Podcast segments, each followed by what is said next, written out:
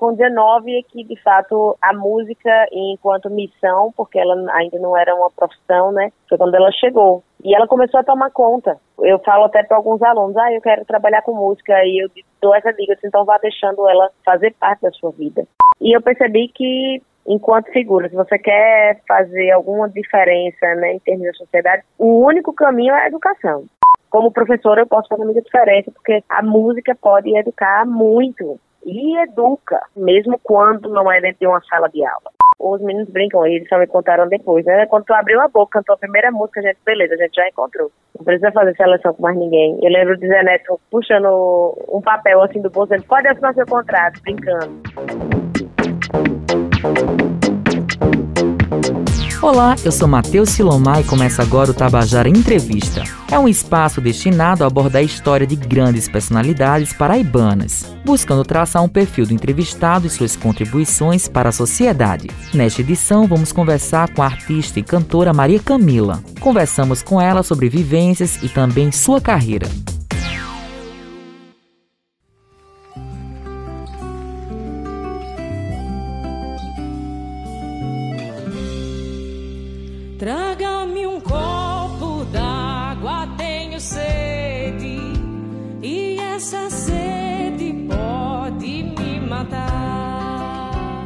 Maria Camila, seja muito bem-vinda ao Tabajara Entrevista.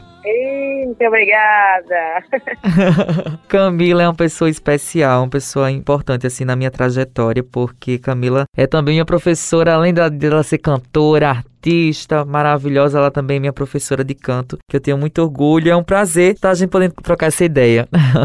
Oh, gente, prazer é meu, prazer é meu, Matheus. É sempre massa estar na Tabajara, né? Sair por essas ondas da nossa cidade, do nosso estado e, e poder estar conversando com você, né? Trocando uma ideia, é sempre bom. Camila, a gente sempre pergunta aos nossos entrevistados. A primeira pergunta é uma pergunta clichê, que é basicamente quem é Maria Camila?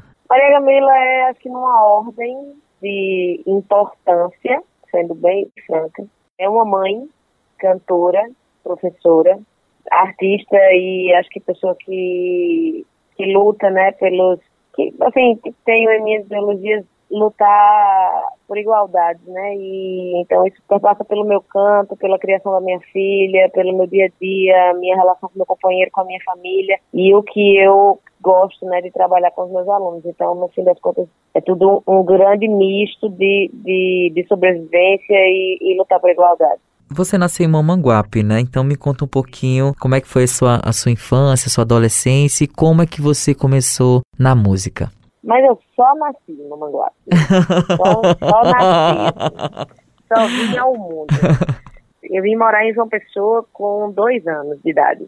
E aí, uma infância tranquila, cresci no bairro do Rangel, em, aqui em João Pessoa. E não, nunca tive, assim, não tem, não tem parente músico, tem um parente músico bem distante, sanfoneiro Walter, mas ninguém da família, assim, ninguém da família é músico profissional, nem toca, uma pessoa ou outra toca um, um violão, assim, mas se nem foram parentes de um convívio próximo, sabe? Eu não sei te dizer, Matheus, assim, como, como despertou, mas eu costumo dizer em entrevistas, dizer aos meus alunos que quando o seu destino aponta para a sua missão, as coisas começam a acontecer realmente. Então, eu vivia ali como uma ouvinte apaixonada pela música, como, como somos muitos, né? Durante uma boa parte da minha vida. Na verdade, eu tô com 31, tá? a maior parte da minha vida eu fui mais ouvinte do que atuante na música. Eu só comecei a cantar mesmo com 19. E, e só gostava, só gostava de música, tive uma infância massa sabe, de brincar na rua, com muitos primos, a minha família é muito grande e sempre foi muito bom, assim, era aquela criança ansiosa pelas férias, né? Ainda sou, na verdade. e aí, uma adolescência massa, tranquila também, de muitos amores. E aí, com 19, é que, de fato, a música, enquanto missão, porque ela ainda não era uma profissão, né? Foi quando ela chegou. E ela começou a tomar conta. Eu falo até para alguns alunos, ah, eu quero trabalhar com música, e eu dou essa dica, assim, então vá deixando ela fazer parte da sua vida, né? E ela foi tomando conta da minha vida, das minhas escolhas, sabe, das coisas que iam acontecendo mesmo sem que eu escolhesse fazia já parte, já circulava em torno desse cantar. Sempre fui afinada, eu era uma criança com uma voz muito aguda. E sempre fui afinada, assim. Minha irmã é uma pessoa afinada e a gente tem uma voz bem parecida até, mas não despertou nela. Recentemente eu postei um vídeo dela cantando todo mundo, oxente, como assim? Não sei o quê. Porque ela tem uma voz linda e é, na verdade, assim, uma pessoa importante na minha construção musical, mas realmente só foi comigo que deu esse, esse estralo lá em casa. E aí, a partir dos 19 eu comecei a cantar, a partir dos 20 a cantar profissionalmente, a partir dos 23 comecei a estudar música e larguei tudo que eu fazia antes para seguir carreira cantando, produzindo, como professora e estou até hoje. Aí antes da música você também tentou a carreira também de serviço social, né, Camila? Foi, eu estudava para ser assistente social quando eu comecei a cantar. Eu entrei na UFPB em 2018 e comecei a cantar em 2019. Não, 2008, eita, a pessoa louca. 2008 e comecei a cantar em 2009. E aí quando eu me percebi, eu não trabalhava mais como assistente social, eu não fazia mais nada da área, só cantava. Então não, não fazia mais sentido seguir né, nessa carreira, então eu migrei, fiz vestibular de novo e entrei para o curso de música e aí, pronto, foi isso que aconteceu. E é interessante, né? Porque muitas pessoas já começam logo cedo no campo da música e pela sua história foi ao contrário, né? Depois com você com 18 para 19 anos. E a partir disso eu queria perguntar para você, quais são suas referências? Eu lembro muito nas, nas, aulas de canto você me falando da importância das referências que a gente tem da, da, da música. Então, para você, quais são suas referências? Acho que a, a vida da gente vai sendo construída em torno delas, né? E em cada fase da vida a gente ouve algum tipo de som. Então, eu falo da minha irmã porque a gente tem uma diferença de idade que é significativa, né? Então, eu ia muito no que ela ouvia. E, no fim das contas, uma boa parte da população é movida pelo movimento midiático, né? E a gente não tem como se dissociar disso. Então, a minha família sempre foi uma família de forró, de ouvir forró, de ter muito forró na família, de ter de Luiz Gonzaga a Wesley Safadão, tudo, sabe? Tudo, tudo que tivesse em alta, tudo que fosse bom, tudo que a gente estava sempre ouvindo. Então, sempre foi uma família de uma cultura nordestina tradicional nesse sentido, né? Minha irmã, ela ouvia, ela gostava muito de música internacional. Eu tive a minha fase super roqueira e de ir para os shows do, do Teatro da Arena né, com os meus amigos, de ouvir muita música internacional, de acompanhar muito, né, o audiovisual ali, tipo, super forte, né, na MTV, quando a internet não era o que era. E aí, essa, a cada momento da vida, essa configuração vem acontecendo. Quando eu comecei a estudar música, era tão forte o lance do canto americano em mim,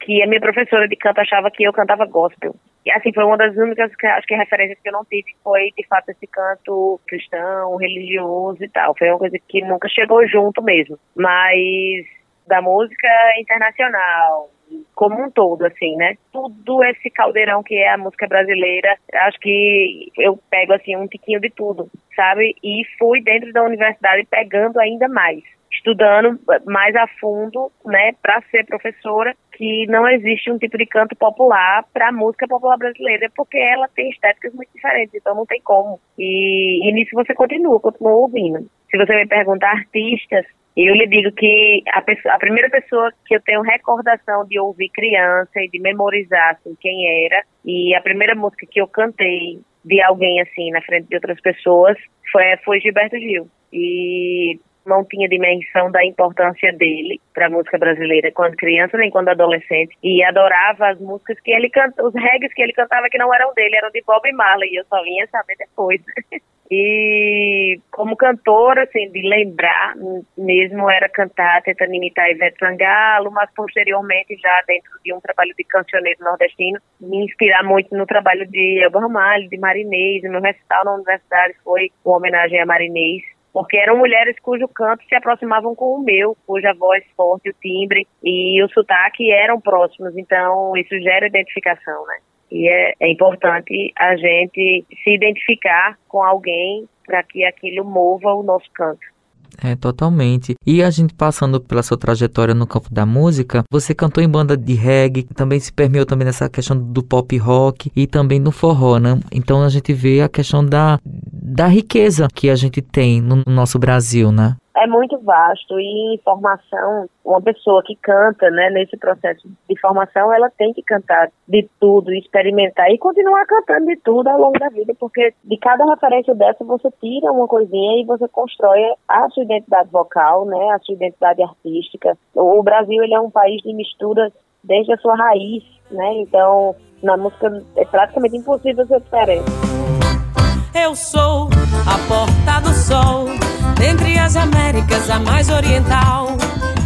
Eu conheci o trabalho dos Gonzagas no, no palco Tabajara, eu acho que foi um ano retrasado. E daí eu fiquei encantado com os Gonzagas, sabe? Da, da questão da qualidade, da questão da estética também do, do, dos Gonzagas em, em, relação à questão estética do musical e também do todo, do visual, sabe? É, me conta um pouquinho, como é que você chegou nos Gonzagas? Eu tinha um, um grupo antes dos Gonzagas, que era um grupo chamado Imbalança. Ele começou com a Morena Produções, que era produtora de Lucy, na época que ela estava indo para o The Voice, era produtora do Clã Brasil. E com essa proposta, né, ela alçando carreira nacional, de ter um grupo formado de mulheres para poder atender essa demanda, né, essa lacuna do clã. E aí foi assim que eu comecei a cantar efetivamente forró. Foi a partir desse projeto. E aí o Embalança se tornou depois uma banda independente eu abri show para os Gonzagas, a gente participou e ganhou o festival aqui na cidade. E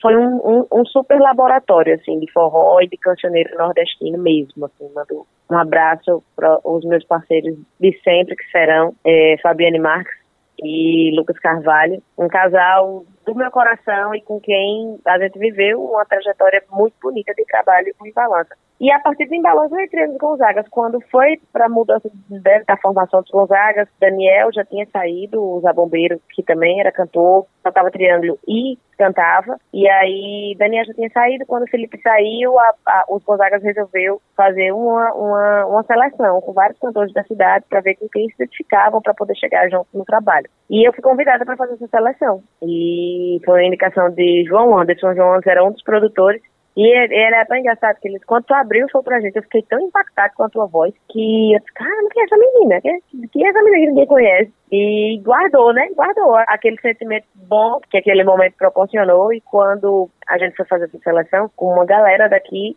ele me convidou. E aí os meninos brincam, eles só me contaram depois, né? Quando tu abriu a boca, cantou a primeira música, a gente, beleza, a gente já encontrou. Não precisa fazer seleção com mais ninguém. Eu lembro de Zé Neto puxando um papel assim do bolso, dizendo, pode assinar seu contrato, brincando. E Zé Neto não ia entrar, ele era produtor do Gonzaga. Ele era produtor, um dos compositores da banda, né? A música de mais projeção da banda era uma música dele. E os meninos queriam que ele entrasse como artista, mas ele não queria. E aí depois que eu entrei, ele resolveu entrar também e a gente conversou muito sobre isso, do quanto que eu acabei o encorajando a entrar e ele me abraçou em termos de conforto, assim, deu, deu não me senti sozinha entrando ali num trabalho, tinha alguém entrando também junto comigo, novato, entre aspas, mas que, que a gente iria compor a tríade da frente da banda, que sempre foi de três cantores. Aí teve uma nova aí... roupagem, né? Porque é uma mulher também à frente, né? Que antes Exato, eram era. homens, né? Agora tem uma mulher, né? E eles pensaram, conversaram sobre isso, sobre se convidariam mulheres para essa seletiva. Eu fiz parte da seletiva, Natália Belá também, não sei, não lembro mais se é alguma outra. E aí, enfim, acabou que deu certo. Entrei e tem sido uma trajetória feliz, de muitos desafios, banda independente, mas muito feliz, de muita música, de conhecer muitos lugares, de um aprendizado que não não tem não tem não, não tinha tido precedentes antes assim no, no meu trabalho. Eu tiro assim particularmente, sabe, Camila, que aqui na Rádio Tabajara e também no palco Tabajara, eu tive e tenho a oportunidade de conhecer artistas locais, né, que muitas vezes a gente tem um olhar muito, é, a gente não conhece os nossos artistas da nossa terra e a gente começa a ver muitos de fora, né? Então, o meu olhar era muito assim voltado para para música nacional e também música internacional. E no palco Tabajara eu tive a oportunidade de conhecer os Gonzagas, conhecer quadrilha, de conhecer outros, outras bandas daqui de, de, João Pessoa e daqui da Paraíba. Então, como a gente e tem. E é uma cena tão bonita, né? E tão, tão crescente. Isso, tipo assim, e é importante a gente também dar visibilidade, tanto a gente como imprensa, como todos, todo mundo da sociedade, né? Tipo, de quantos artistas maravilhosos a gente tem e a gente não valoriza, né? Eu acho que é importante a gente pontuar isso, que a partir da gente conhecendo a nossa história, a nossa raiz, a gente pode ter esse empoderamento também da gente enquanto é, artistas, enquanto né, cidadãos daqui da, daqui da Paraíba, né? Isso é em tudo, é na música, é no audiovisual, no teatro, na dança, culinária, sabe? Tipo, todos os pontos turísticos da nossa cidade, tudo que vem, que venha, acho que estampar a nossa cultura, né? E o, o que nós somos, essa trajetória enquanto, em, em todo lugar do mundo, né? É importante a gente se reconhecer aonde a gente está, de onde a gente vem e a música, a arte de maneira geral, ela diz muito sobre isso, ela ensina muito, né? Total. E a gente falando um pouquinho sobre os Gonzagas, mas também falando também da sua passagem no The Voice Brasil. Me conta um pouquinho como é que foi essa experiência de passar no The Voice Brasil e quais foram as portas que se abriram em relação ao The Voice Brasil na sua carreira. Não, foi a experiência mais louca que eu vivi. não teve nenhum palco ainda como o do The Voice, porque a dinâmica é muito diferente da dinâmica que a gente vive, né, em tempos normais, não pandêmicos. A gente viaja muito, se depara com grandes públicos e isso é maravilhoso. Mas você ter a sensação de estar tá entrando na casa das pessoas, na casa de milhões de pessoas, é muito louco é muito louco, assim, a, toda a produção de TV é muito, é muito frenético e é, é, é muito isso, assim, você tá ali de frente a referências da música nacional, sabe? Tipo, na minha edição, Ivete tava lá, eu falei dela já pra você, então assim, era eu ali de frente pra ela. Às vezes eu fico pensando que se eu me encontrar pessoalmente pra dar um abraço de Bertil, eu não vou conseguir nem falar. Mas eu tava ali de frente pra pessoa que, que eu ouvi no meu ouvido a vida inteira. E eu nunca tinha visto. Eu nunca tinha chegado perto, sabe? Tinha ido para show dela, acho que foi para uns dois ou três shows dela aqui em João Pessoa, mas era ali, né? Era aquela artista naquele palco super alto ali, longeão, entendeu? Então, essa sensação dessas pessoas estarem ali e ouvindo a sua voz, avaliando a sua voz, a sua performance. Então, na fase das batalhas do The Voice, as coisas que Ivete e Lulu Santos falaram para mim era meio que a confirmação assim de, de tudo que eu havia estudado, de tudo que a minha professora me ensinou na universidade, sabe? De todas as escolhas que eu fiz enquanto artista e performance. E era muito, era como se, mesmo tipo, eu caminhei para ouvir isso nesse momento, né? É, é bom, é uma experiência. Nossa, eu, eu incentivo mesmo, assim. A, muita gente tem preconceito, mas é, nossa, é além de uma visibilidade enorme do seu trabalho, né? E isso é uma oportunidade de muitas pessoas conhecerem você, conhecerem o seu trabalho. É muito mais do que fama. É você conseguir levar uma mensagem, eu conseguir cantar tudo que eu escolhi dentro do programa. E cada música ela tinha um ponto de valorização cultural ou de mensagem que era muito importante, que fazia sentido para mim, e eu entender a música enquanto processo de educação também. Então eu estava ali cumprindo a minha missão nesse sentido. Foi maravilhoso participar do The Voice. Iria de novo se tivesse a oportunidade. Que massa! E falando sobre essa questão do ensino, você é professora de música. Inclusive, é minha professora de canto. É, é, como é que você quis ir para esse campo também de passar seu conhecimento da música para outras pessoas, né? Porque a gente vê que cada, cada pessoa é um, é, é, um, é um talento a ser lapidado, né? E como é que você deu esse estralo de, de, de, de você é artista, você é cantora, mas ser professora? Minha irmã é professora de história. E eu via nessa ali, dessa batalha e tal, e eu ficava pensando e refletindo sobre isso. Né? Quando eu estudei serviço social, a gente vai estudar muita coisa sobre a sociedade, a gente vai estudar muito política, a gente vai estudar muita questão social. E eu percebi que enquanto figura, se você quer fazer alguma diferença né, em termos da sociedade, o único caminho é a educação.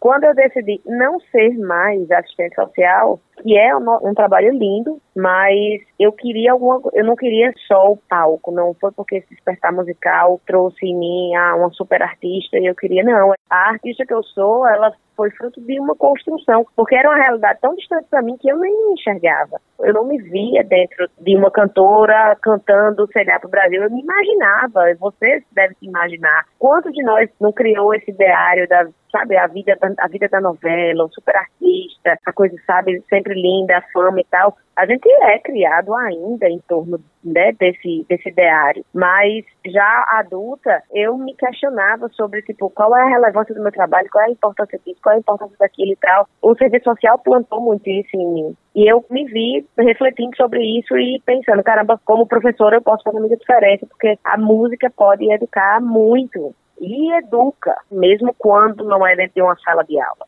E acaba fazendo o papel, o serviço, o desserviço também, né? Mas não vamos entrar nesse mérito. E aí, a, a, até, acho que por uma questão de segurança também, de ter o pé no chão, assim, de sonhar muito, né, com a vida artística, mas a minha família vem de uma estrutura de que você precisa ter ali o feijão com arroz, você precisa ter uma segurança, a coisa mais importante é você poder pagar suas contas. Eu fui uma pessoa que tive essa criação. Então, pensava que eu quero viver de música, eu vou querer fazer faculdade disso. E foi o que eu fui fazer. Para fazer faculdade disso, eu poderia ter feito algum bacharelado para trabalhar só a performance, mas o lado da educação e de querer um trabalho mais significativo nesse sentido de construção e do que doar para a sociedade bateu também. Então, como professora, eu achei que eu conseguiria isso e eu acho que eu consigo. Eu trabalhei muito em projeto social. Eu sinto falta de trabalhar mais em projetos sociais hoje. Na universidade eu tive a possibilidade de, nossa, de, de trabalhar em muita coisa, muito, muito, muito, né, em estágio e tal.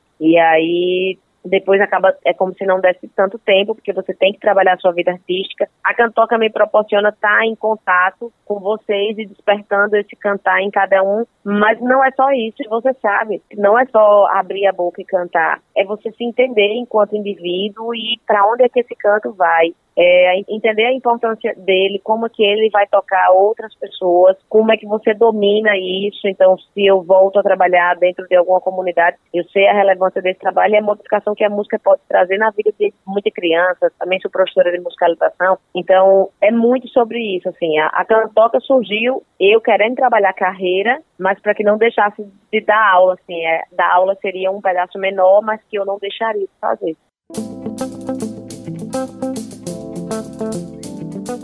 E é muito interessante, né? Da que a gente sempre conversa nas aulas de, de, de, canto, dessa questão da. É um trabalho terapêutico também, né? Eu tiro assim, por é mim. É também, porque é um processo de autoconhecimento. De autoconhecimento né? total, total, assim, do, da questão do corpo, da voz, da expressão, da interpretação. Então, para mim mesmo, a música, ela tem um trabalho terapêutico, né? E, e para você, quando você vê a evolução de, de, de um aluno seu, é qual o sentimento que você tem? Dever cumprido, né? Eu falo para todos vocês que eu não, vocês não vão precisar de mim pela vida toda. Não é um, não, eu não sou terapeuta. Quando você estiver cantando, tipo, dentro desse, desse sistema tonal que a gente vive, né, da música mundial, quando você compreender e gostar da sua própria voz, do seu próprio timbre, eu vou ter cumprido minha missão. Então é isso, você vai se jogar pro mundo cantando aí, né? Eu não tenho mal pra fazer, não. Mas você continue fazendo a terapia, continue no seu psicólogo. Com certeza. Mundo, ele tá muito doido, vai de mal a pior, então esse serviço ele tem que ser contínuo. O meu não, o meu ele é temporário. Pergunte a quem me conhece de perto se sou de me apaixonar. Mas de longe te vejo estremeço e fico até sem ar. O teu nome pra mim é poesia, eu não canso de te recitar. O teu colo a melhor estadia pra me abrigar. Nada faz sentido se a gente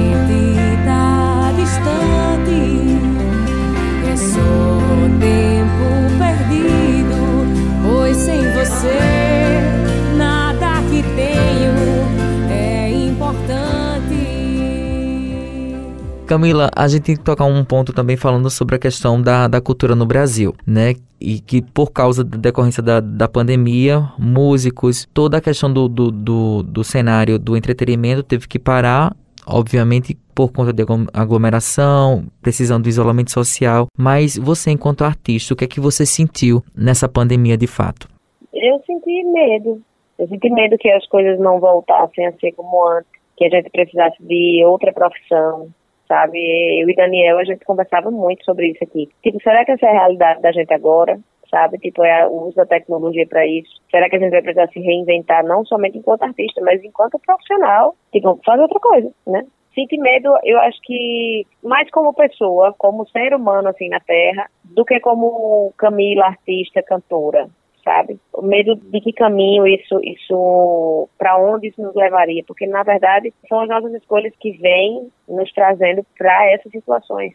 E as nossas escolhas, assim, enquanto, enquanto coletivo, né, do mundo todo, que não é a minha escolha nem a sua escolha, né? É a escolha de quem vai movimentando, é a escolha cultural, é o que é passado de tradição oral, é o que é ensinado na escola. Então, assim, é, um, é uma conjuntura macro que vem nos levando para esses esses abismos que a gente de vez em quando se depara, né, na questão de saúde, na questão climática, né, na, na questão de sociedade, mesmo tantos de conflitos que a gente ainda tem, parece se assim não faz não fazem sentido mais, né, na sociedade moderna que a gente tem hoje. E aí tive esses medos que eu acho que foram bem bem coletivos mesmo assim. E enquanto artista tive o medo de que as coisas não voltassem e eu precisasse me reinventar. Ao mesmo tempo que eu tinha um sentimento assim, de, de muita gratidão, de poder estar em casa, de ter um lugar. Então, assim, defendi isso muito desde o começo. A gente, enquanto influenciador, né, das pessoas que acompanham o trabalho, que gostam da gente, que queriam nos ouvir e tal, a música, a arte, de maneira geral, foi um, o step de todo mundo, né, nessa pandemia. E aí, eu sempre defendi que quem podia tinha que estar em casa, que era para poder, era a sua forma de cuidar quem não estava, quem não tinha essa opção, quem tinha que estar trabalhando, quem tinha que estar ali na linha de frente da pandemia, do Covid e tal. Então, também me sentia privilegiada e, e, e grata de estar em casa com a minha filha, com o meu companheiro, assim, seguros, e tentando contribuir da maneira mínima que a gente conseguia, porque eu tenho amigas, a gente não tem como comparar dentro da, das esferas, das instâncias da sociedade, o, que, o qual foi o trabalho de cada um aqui, né? Mas se você se coloca fazendo seu papel, você, você consegue. E você consegue manter uma sanidade, você consegue ainda ter esperança em tudo, assim, não, não, não só dentro da sua bolha, mas no mundo, né? Foi assim que a gente foi se mantendo.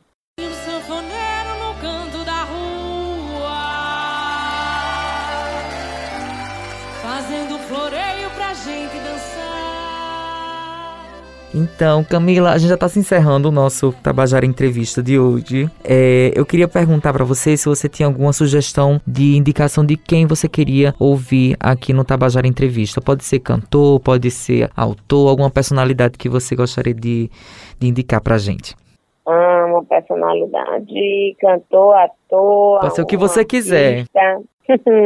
Tem uma artista plástica muito querida que eu acho que ela teria muita coisa para falar sobre a arte dela de maneira geral, sobre essa cena da ela ela é artista plástica e artesã. E o artesanato né, ele tem um, uma coisa muito muito forte, muito viva, muito interessante na, aqui na cultura da Paraíba, né? E ela é artesã e, e é artista plástica, pintura, uma mulher muito massa, eu acho, pra gente ouvir, assim, opiniões, entender um pouquinho das artes plásticas na Paraíba. O nome dela é Valéria Antunes. E eu acho que valia a pena conversar com ela. Ai, que massa. A gente tá aqui anotado a sua sugestão. E a gente agradece demais, Camila. Você que é sempre oh, solista. Meu, Deus, é um... meu bem, eu que lhe agradeço. É um orgulho Cara, muito você, grande. Greta Bajara, Raio que falou comigo, é o povo daí que eu adoro, Cíntia, Val, todo mundo. É, e você, você que é, é, é, mais do que um aluno já, é um, é um amigo muito querido, é um super profissional e é muito bom estar por perto. Obrigada por essa entrevista. Oh, foi tudo. Isso tudo, esse carinho é recíproco, viu? Um cheiro grande, Obrigada. Camila. Até a próxima. Cheiro. Obrigada, Tabajara. Até a próxima.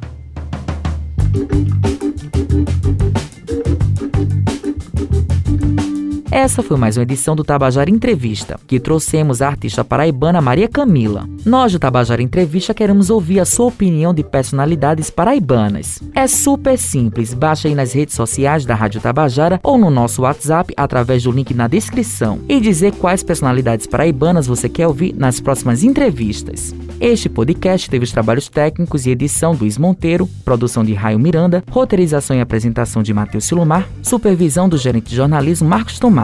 Eu sou Matheus Silomar, este é o Tabajara Entrevista. Até a próxima!